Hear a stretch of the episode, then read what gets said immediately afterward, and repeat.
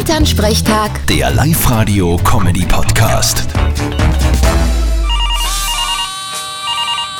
Hallo Mama. Grüß dich Martin, geht's dir eh gut? Fralli, was gibt's? Du, glaubst du, dass du die Woche einmal einen Tag frei nehmen?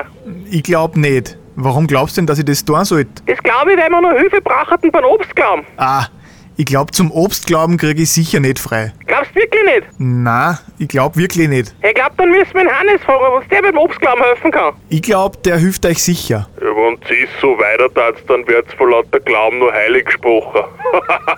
Ja, mir schon, aber bei dir glaube ich das nicht.